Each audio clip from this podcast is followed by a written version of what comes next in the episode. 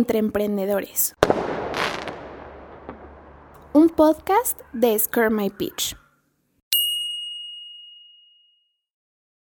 Hola amigos emprendedores, ¿cómo están? Yo soy Fernanda Carreón, espero que se encuentren muy bien el día de hoy. En esta ocasión les traemos el caso de Best Buy. Estaremos hablando desde sus orígenes hasta su reciente salida del mercado mexicano y claro, de la polémica respuesta de Grupo Salinas.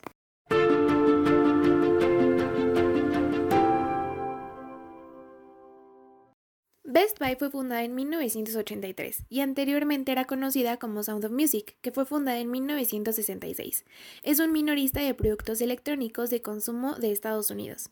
Con una inversión inicial de 45 millones de dólares, la cadena llegó a nuestro país en 2008.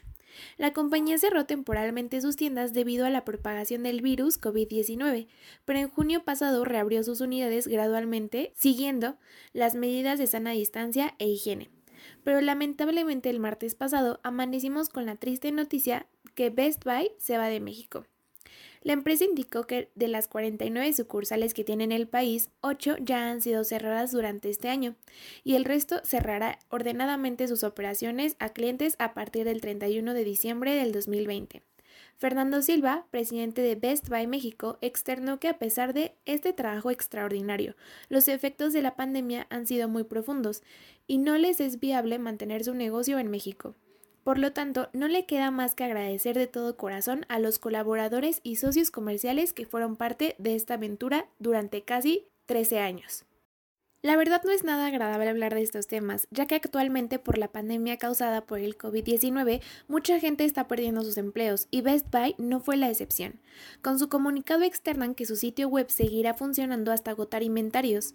A los clientes les piden tener confianza con las órdenes en proceso, así como con las compras que se efectuaron antes de este anuncio.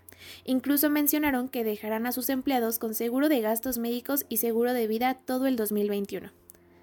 Con este comunicado hubo muchísimas reacciones por diferentes medios. Grupo Salinas tomó la decisión muy poco acertada de lanzar un comunicado dirigido a Best Buy, agradeciendo su esfuerzo y el haberlo intentado. Mencionó que no se deben preocupar por sus clientes ya que Electra tiene 1.250 sucursales abiertas todos los días. Todavía pusieron el horario de apertura y como si eso no fuera poco, al final rematan con un si necesitan alguna cosa antes de irse, pueden pedir productos en la tienda en línea electra.com. Amigos, cuando yo leí este comunicado, pensé realmente que era una broma. No podía creer que tan poco tacto y tan mal gusto para todavía mencionar que ellos sí seguirán abiertos. Lo que realmente se me hizo incluso hasta un poco divertido es que Electra realmente pensará que comparte el mismo target que Best Buy. Simplemente fue algo que probablemente tenía buenas intenciones en un inicio, pero terminó siendo algo de muy mal gusto. Ese día al despertarnos, pues amanecimos con nuestro feed lleno en todas las redes sociales de reacciones negativas. Un ejemplo fue una publicación que encontramos en LinkedIn y esta pertenece a Alberto Ramírez, donde menciona que él tiene un tema con este comunicado y que siente que muchas veces quieren verse como Burger King y que pues realmente le salió muy mala jugada. Muchas personas comentaron esta publicación y les puedo asegurar que casi el 100% de comentarios eran negativos. Los tacharon de oportunistas, mala copia y mal gusto. Igual mencionaron que los tweets de Ricardo Salinas son igual, pues, muy poco acertados.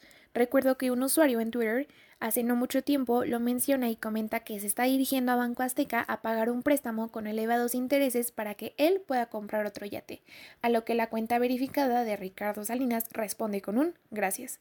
Con esto podemos comprender por qué decidieron lanzar este comunicado.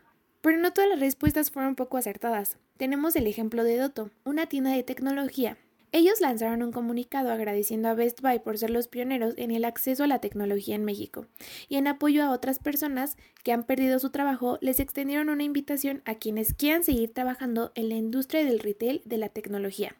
Pueden mandar su currículum a tomas.doto.com.mx.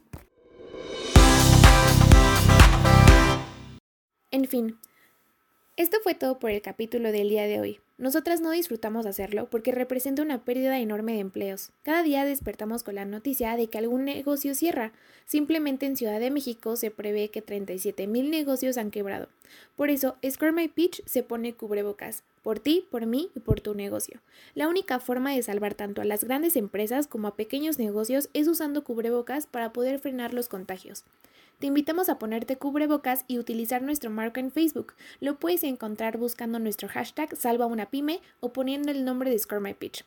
Comparte tu foto en redes sociales, taguéanos y utiliza nuestros hashtags e invita a tus amigos a ser parte de este movimiento. Salvemos a las pymes mexicanas.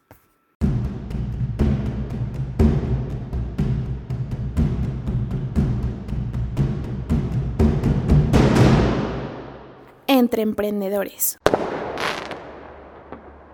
Un podcast de Scare My Pitch.